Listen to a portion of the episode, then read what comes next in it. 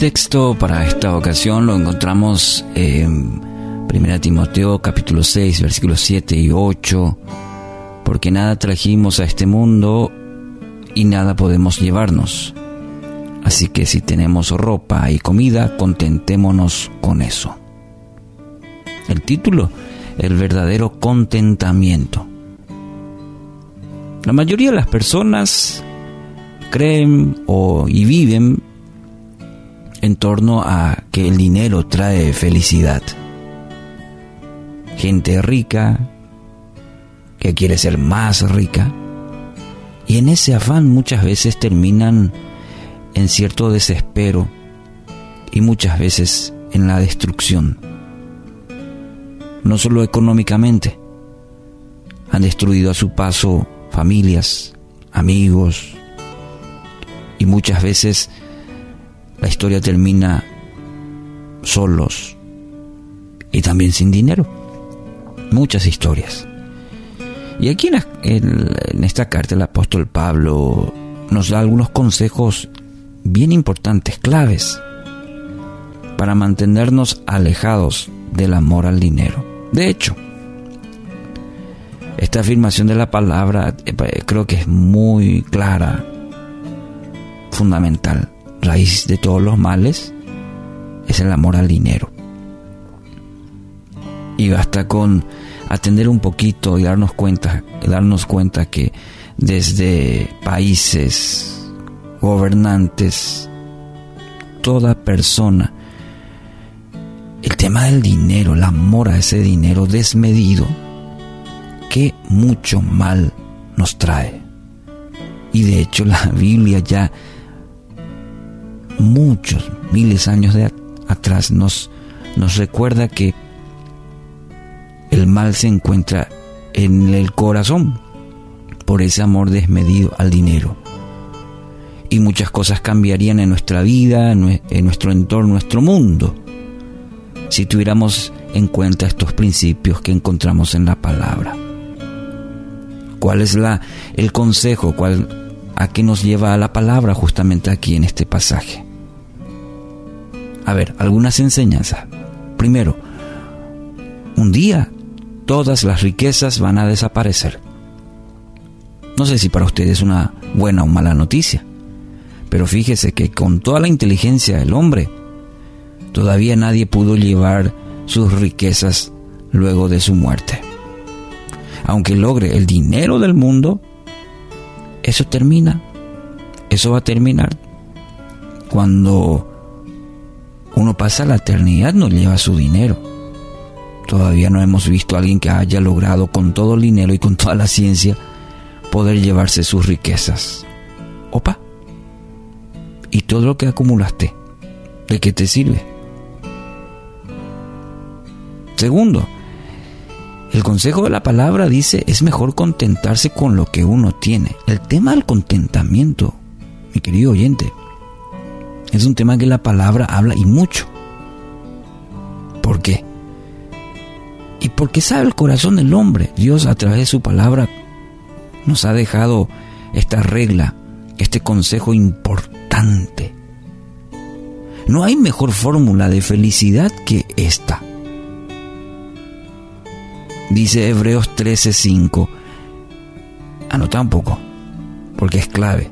Manténganse libres del amor al dinero y conténtense con lo que tienen porque Dios ha dicho, nunca te dejaré, jamás te abandonaré. Hablan el contexto eh, de lo material. Hablan en este contexto y la palabra bastante clara en tal sentido. Libres del amor al dinero.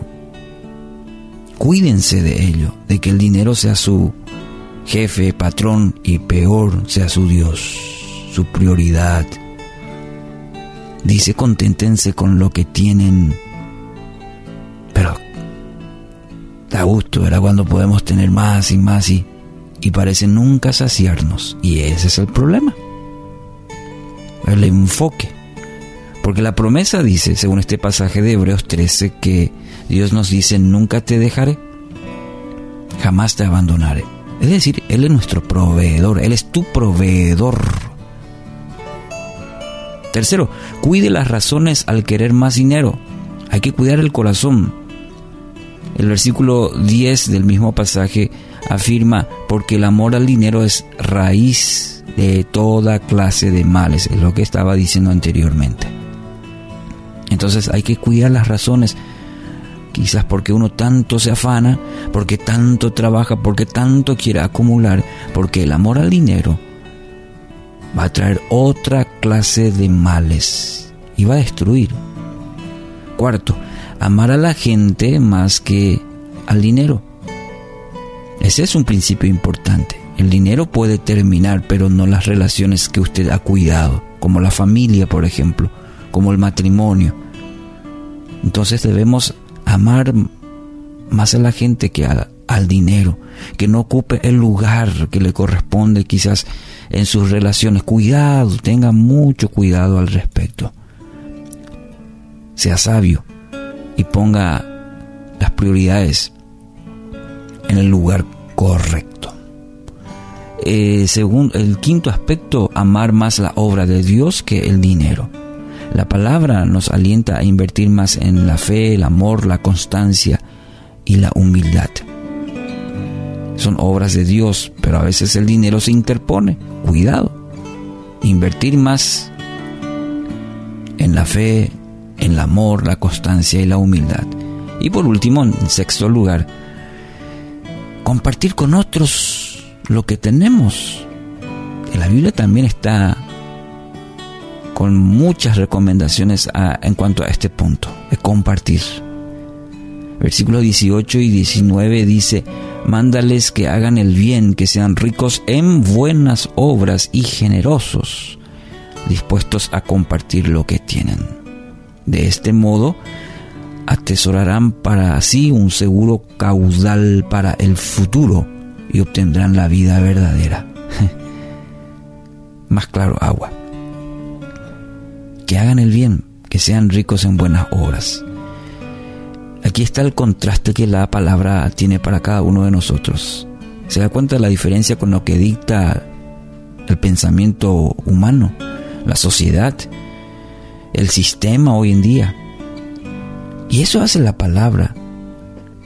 Y de allá cae en, en cada uno de nosotros qué vamos a decidir al respecto. Atesorarán para sí un seguro caudal para el futuro y obtendrán la, obtendrán la vida verdadera. Querido oyente, ¿anhela esto para su vida? Si es así, bueno, hoy quiero animarle, animarle, analice sus motivaciones, sus intenciones en cuanto al dinero. ¿Se ha vuelto su amo? Pida a Dios que le ayude a tener un verdadero contentamiento.